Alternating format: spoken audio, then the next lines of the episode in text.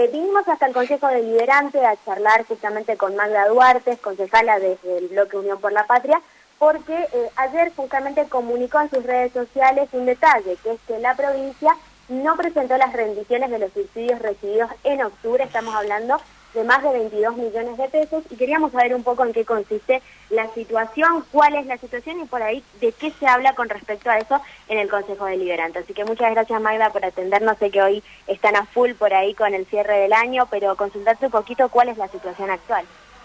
Sí, eh, esta es una situación eh, ya repetida en el año lamentablemente porque habla de la no sé cómo decirlo de una forma sencilla, la, inoperancia de funcionarios provinciales que están a cargo de presentar las rendiciones obligatorias para la transferencia de los subsidios. La última rendición presentada por la provincia fue la correspondiente al mes de septiembre. Esto nos lo informó ayer Jimena López, la Secretaría de Gestión de Transporte, quien es que está a cargo precisamente de la transferencia de subsidios, y eh, eso demoró la transferencia de, de, de, lo que corresponde en este caso a, toda la jurisdicción de, de Corrientes. Entonces, ayer escuchamos a los representantes de la UTA decir que bueno que los depósitos de subsidio se habían realizado en estos, en estos últimos días de manera tardía, pero que aún así no recibían lo que habían eh, pactado en paritaria. Esto es lo que ocasiona esta situación en que tiene de rehenes a los trabajadores y trabajadoras de nuestra ciudad eh, y nos tiene sorprendido por la falta de, explicaciones que dan los funcionarios a cargo, ni la Secretaría de Transporte de la provincia ni de la municipalidad, que en este caso es el Poder Concedente,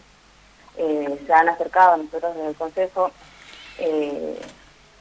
cuando se habilitó la, la suba escalonada, que llegó el boleto a 170 pesos y ahora a 200 pesos,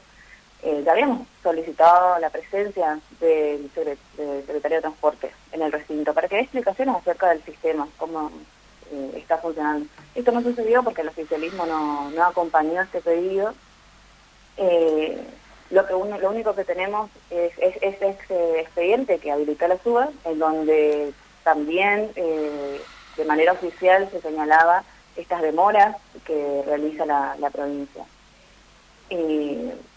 Hoy por hoy no hay ningún expediente en el Consejo presentado por las empresas eh, en la que soliciten un incremento, en la que soliciten más plata, por así decirlo, porque es una de las cosas que hemos escuchado también a, las cámaras empresariales estos días, es que no les alcanza la plata para, para pagar los sueldos de los trabajadores. Eh, de manera oficial en el Consejo Deliberante no hay absolutamente nada eh, ningún tipo de pedido, ningún tipo de expediente iniciado que por parte de las empresas que, que grafique esa situación. O sea que hoy por hoy, eh, desde el Consejo Deliberante, lo único que tenemos son las versiones periodísticas de tanto del oficialismo, de, tanto de las empresas como de del sindicato, porque desde el Ejecutivo Municipal no tenemos ningún tipo de información.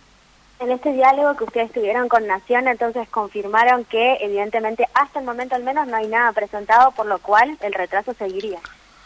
No hay ninguna rendición presentada. El pago correspondiente eh, a los subsidios, que son más de 22 millones de pesos, se realizó, pero sin, sin tener ninguna presentación hecha. Se realizó de manera eh, tardía,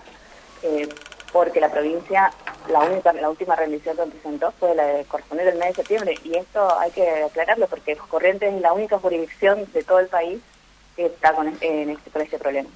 Esto también nos, nos, lo había señalado Jimena López eh, hacia mediados de año. La única provincia que presenta demoras serias y severas en la rendición de los subsidios es Corrientes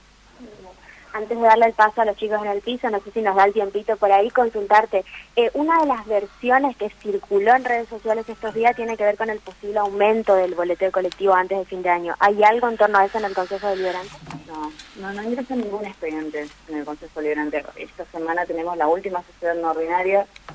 Eh, no sabemos si el oficialismo, haciendo uso de su mayoría absoluta, va a intentar ingresar sobre tablas, pero no tenemos ningún expediente. No ingresó en el orden del día, no tenemos eh, en la casa, digamos, en el, Consejo no hay expediente de inicio de, de, trámite de la SUA y tampoco eh, hay una convocatoria del CIMO. El CIMO es la instancia previa a que eh, un expediente por eh, actualización de la tarifa. El CIMO que la tiene que convocar, en este caso la Secretaría de Transporte de la Municipalidad, tampoco fue convocada. Así que en este momento, como lo vuelvo a repetir, no tenemos información por parte de, del Poder Concedente, en este caso la Municipalidad,